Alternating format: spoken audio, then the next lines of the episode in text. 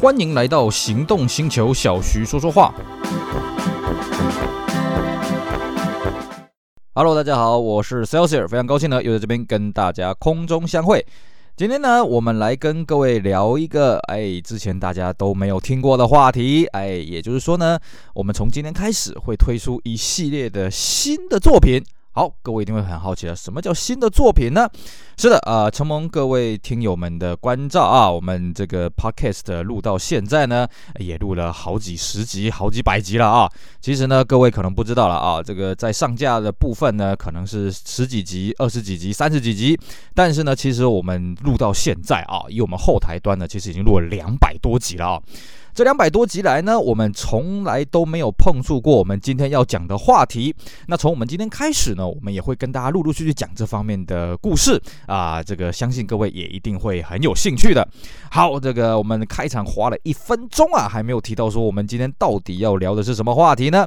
是的，我们从这个系列开始呢，我们来跟各位聊摩托车。好，我相信呢，关注我们这个是呃音频节目的各位呢，应该都知道啊，我这个音频节目大部分都在聊车了哦，偶尔会聊一些这个跟车比较没有什么关系的发发牢骚的一些事情啊。那其实呢，我这个人对于摩托车呢，也不是说完全没有兴趣啦，只是说我对摩托车并没有像对汽车的爱好度这么大。但相对的，因为摩托车它的入行的门槛比较低啦，啊，入不是说入行啊，哦，入手的门槛比较低，所以呢，其实本身我也是个摩托车的使用者。那么我们这一系列的这个节目呢，我们就会用一个摩托车的使用者来分享给各位当年这个摩托车的使用经验，还有发生什么一些有趣的故事。于是呢，我我们就开启了一系列的这个我的摩托车回忆了啊、哦。那今天呢，算是我们开山组的第一集。那么第一集的这个摩托车回忆呢，哎，就要来跟各位聊聊我最早印象中的那台摩托车了。好，关注我们栏目的呢，应该有听过我们之前有所谓的我的汽车回忆啊。呃，我的汽车回忆呢，是最早从我幼稚园的时候开始跟各位讲啊。那时候大概这个大脑还算是记得住事情啊。从那个时候开始跟各位讲，我在路上看到了什么车子，我们的娃娃车是什么车。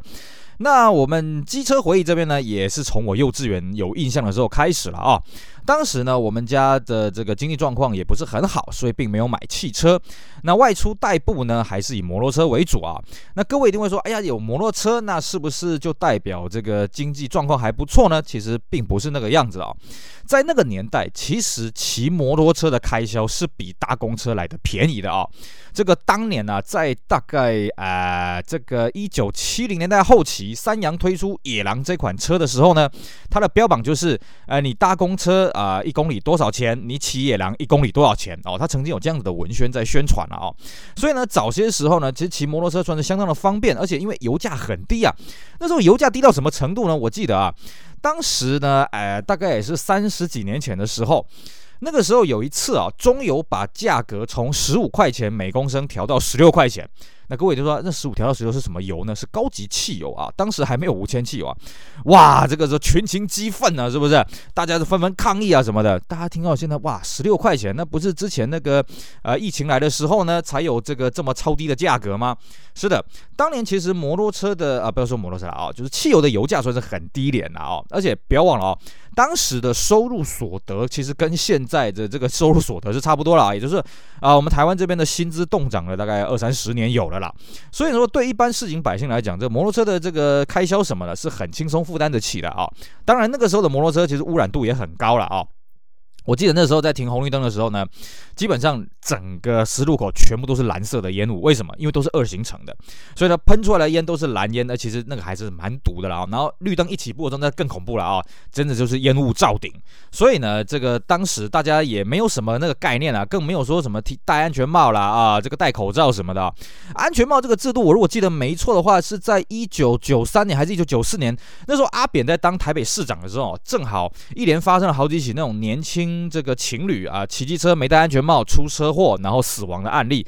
所以呢，从阿扁开始呢，就强制台北市要戴这个安全帽，然后慢慢推广到全省啊，就必须要戴这个安全帽了啊。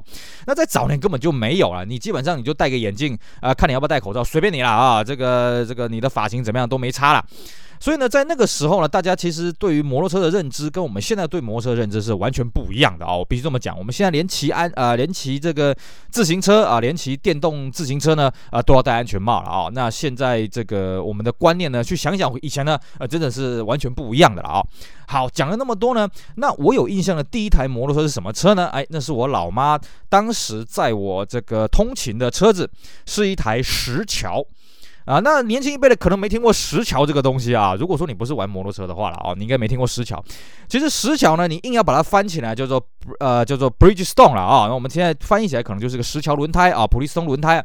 但其实当年呢，石桥在台湾呢还有另外一个这个产品叫做什么？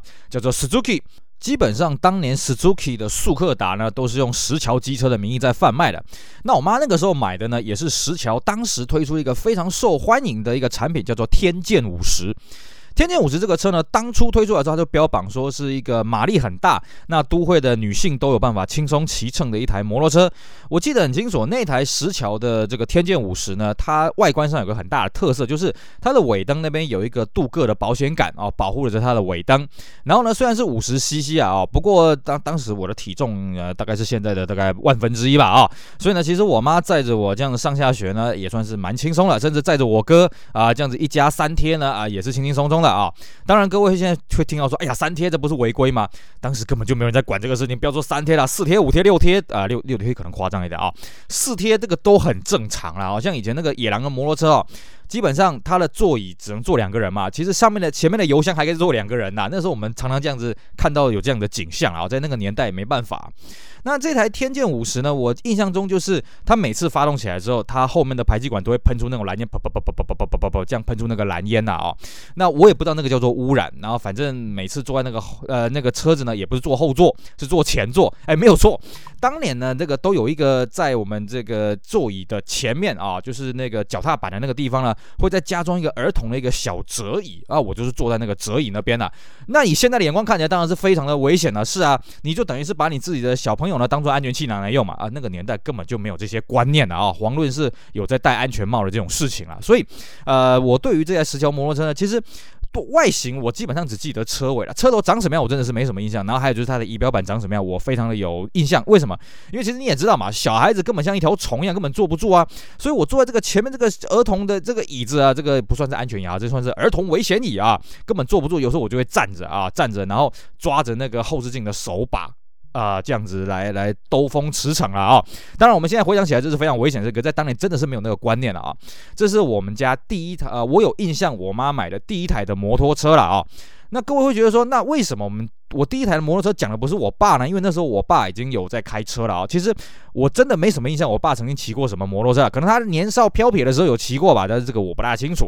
好，那这台天剑呢，后来好像也是骑到整个都散掉了啊，整个都呃坏掉不能发。我印象中那时候要出门呢，我妈在那边踩发踩很久啊，哦，踩不动。所以呢，我妈就毅然决然了，好吧，反正那个时候工作了一段时间了啊，也存了一笔小钱，那干脆就升级来换第二台摩托车吧。好，那这这第二台摩托车又是什么东西呢？这个石桥天剑在当年呢是很受这个都会女性欢迎的一个小摩托车了啊。那我妈也觉得说我们会慢慢长大，我跟我哥会慢慢长大了，那个骑一个小五十好像也不是办法，所以我妈那个时候呢决定要买一台大台一点的摩托车。那那时候买到了，哎，刚好就是一个当时最 hot 啊，哦，最 hit 抖的一个产品呢、什么东西呢？其实这个车子的名称讲出来，大各位一定有听过。可是现在的这个车子呢，跟以前那个车子完全没关联啊，一点关系都没有，只是名称一样，叫做什么呢？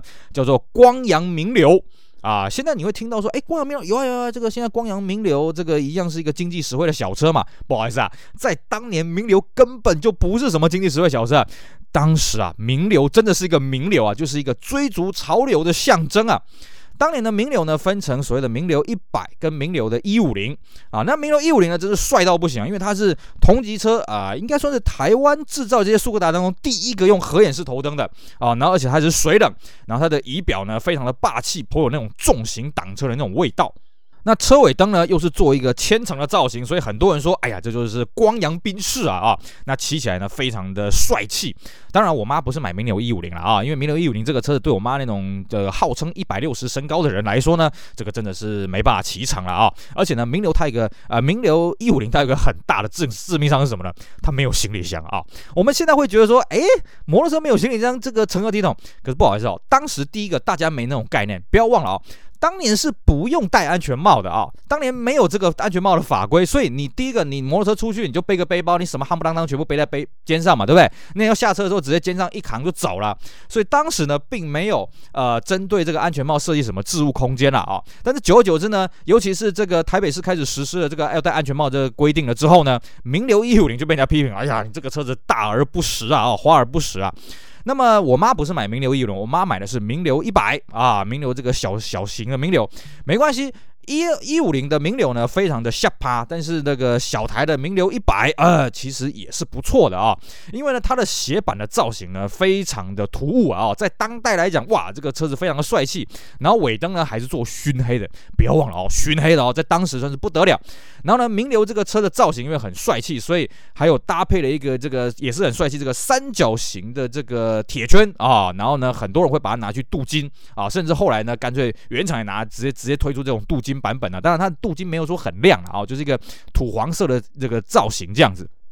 然后呢，那个时候就很吸引很多飙车族啊，要起名流啊，包括在当时啊，那个很有名的什么大渡路了啊，北有大渡路啊，啊，南有加东战备道，这两边的这个飙车族呢，要么就是用这个，当然你说挡车什么 NSR 王牌啦啊，或者是什么伟士牌，不然就是什么改装的名流。所以那个时候名流的改装件也是超级无敌多的啊，最有名的就是什么，就是那个尾灯壳啊，把它换成那种蓝紫色的外壳，然后上面写个名流两个字。那也有人呢改装那个那个前面的斜板脚踏板的。斜板那个位置呢，把它改成那个音响，然后呢，骑在外面就是嘣嘣嘣嘣嘣，很像我们现在在骑那个 Honda Gowind 啊、哦、那种车子的调调是一样的。不过呢，在当年哦，其实改那种音响的下场都不是很好，因为那个年代的音响喇叭根本就不防水啊啊、哦，所以你会看到那种年轻人啊，哎呀，骑着那个有音响的名流，梆梆梆梆梆梆梆，然后遇到下雨之后就真的是很狼狈的，赶快要去躲雨啊，赶快落荒而逃了啊、所以呢，那时候名流呢，真的是啊，蔚、为名流了啊，蔚为时尚的潮流啊。然后我妈那个时候，我也不知道为什么她去买那台名流了。呃，这个改天我遇到她的时候，我来问她一下好了啊。所以呢，我妈那时候也签了一台这个名流一百啊，然后来当代步车。而且我记得当时名流的文宣还说到啊，那个车子不是典型的速克达，它还是三速自排。名流这个车让我印象很深刻，就是它的引擎声搭配它的排气管的声音，沙沙沙，有个沙哑的一个感觉哦，非常的特别。所以呢，在路上呢，你常常可以看到自己的同伴啊，这个到处都是名流，不像天剑。天剑虽然很受欢迎，但是路上的同伴呢，并不是很多啊啊，毕竟呃五十 CC 的市场呢，毕竟没有像一百跟九十 CC 这么的多了啊。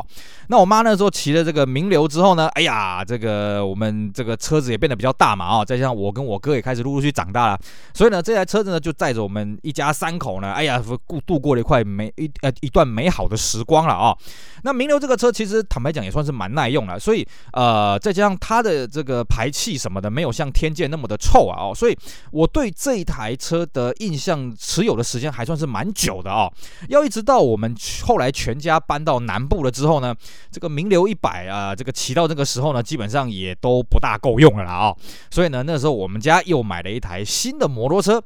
那我不得不说了，我妈这个买摩托车的眼光还真的是蛮有意思的啊，因为她每次买的呢都是当时话题性指标的一个摩托车呢。那这个第三台摩托车是什么车呢？嘿嘿，我们这边就跟大家卖个关子啊，我们下一节节目来跟各位聊一聊我们家第三台摩托车是什么样有趣的东西。好，以上就是我们今天节目内容呢，来跟大家开启一个新的单元，来跟大家聊一聊当年的摩托车啊，我们印象中的摩托车啊有什么样的故事啊？在这个节目内容有讲到什么错误的地方呢？也请各位多多的批评指教了啊。那我们只是要跟各位讲我们当年骑摩托车一些年少无知的疯狂的岁月了啊，是不是也勾起各位在当年年少轻狂的回忆呢？如果呢也勾起你什么样同样车型的回忆呢？也非常开呃非常欢迎呢各位来透过留言呢来跟我们分。分享分享，好，非常感谢各位收听我们今天的节目内容，我是 Celsius，也希望大家继续关注我们其他精彩的音频节目，我们下回再聊，拜拜。